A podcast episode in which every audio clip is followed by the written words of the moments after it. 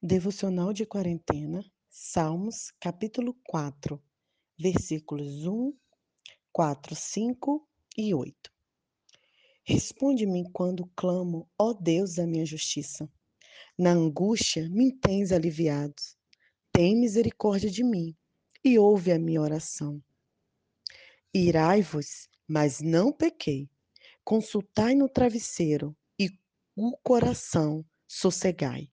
Oferecei sacrifícios de justiça e confiai no Senhor.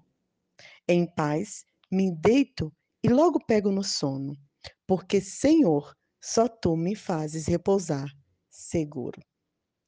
Queridos, Davi continua em apuros nesse salmo.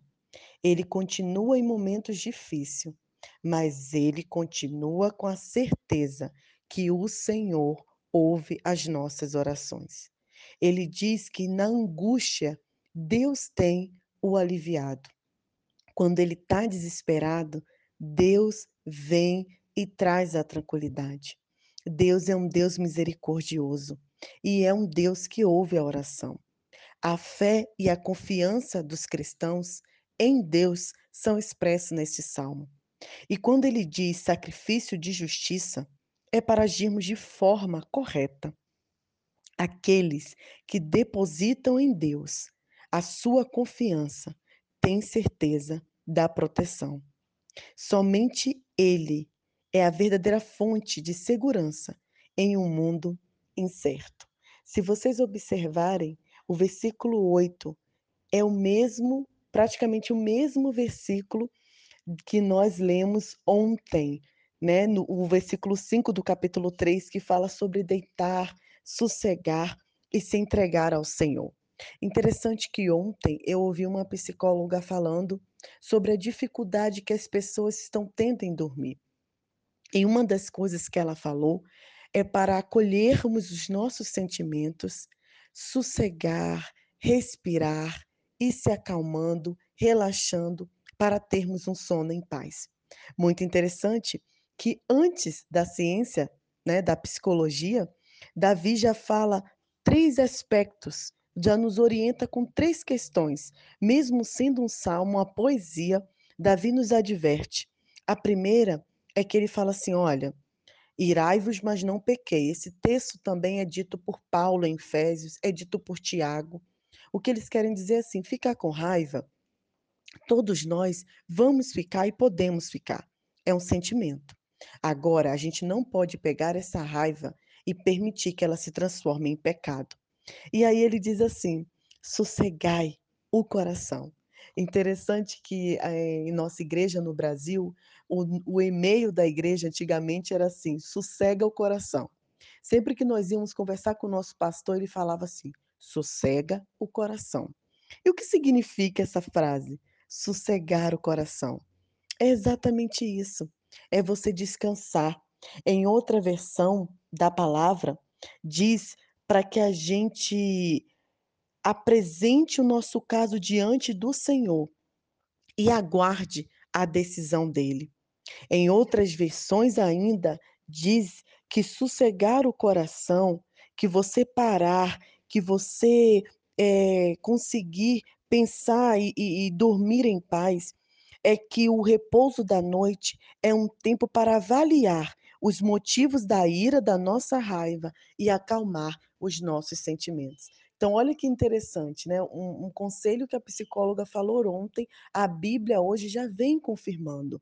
Descanse, né? O que, que te fez ficar irritado durante o dia? O que está te fazendo ficar chateado? E como que eu posso pegar esse sentimento, o que aconteceu, e canalizar para algo positivo, para que eu possa descansar no Senhor e, sobretudo, aqui como a palavra nos orienta, para que eu deposite nele. Quando eu uso esse termo, significa que eu vou orar ao Senhor e eu vou deixar nas mãos dele. Uma vez eu vi uma pregação que o pastor dizia que nós ajoelhamos, oramos, entregamos o problema a Deus. Só que de vez em quando a gente pegava, a gente pega o problema na mão de Deus. E às vezes a gente age assim. A gente fala assim: Ó Senhor, está em tuas mãos, entrega em suas mãos, eu não vou mais me desesperar, eu confio em ti, como o salmo diz, o Senhor ouve nossa oração. Só que quando passa um tempo, a gente vai lá e pega o problema de novo, a gente pega a ansiedade de novo pra gente, a gente pega a preocupação. Então, queridos, vamos ouvir esse conselho, vamos acolher nossos sentimentos, vamos pensar sobre tudo o que passou e vamos descansar no Senhor. E sobre oferecer sacrifícios ao Senhor de louvor, vamos agir correto, façamos o nosso culto e entreguemos a Deus como oferta. Queridos, culto é a nossa vida. O culto não começa e não acaba, porque o culto é o que fazemos para Deus durante todo o dia. Nós estamos sentindo falta da celebração coletiva com nossos irmãos, né? Que nós íamos ao templo e todos juntos cantávamos ao Senhor, ofertávamos financeiramente ao Senhor, eh, nos abraçávamos, né? Estávamos em comunhão. Só que não estamos podendo ter esse momento do coletivo. Então o que que nós precisamos fazer? Continuar com o nosso culto, que é a nossa vida. E a vida e tudo que fizemos é adoração ao Senhor. É por isso que o Senhor fala, e Davi confirma: "Ofereceis sacrifícios de justiça e confiai no Senhor". Ao final desse salmo, o que que fica pra gente? Entregue para o Senhor, confie no Senhor, descanse no Senhor, acolha seus sentimentos e sossegai o coração.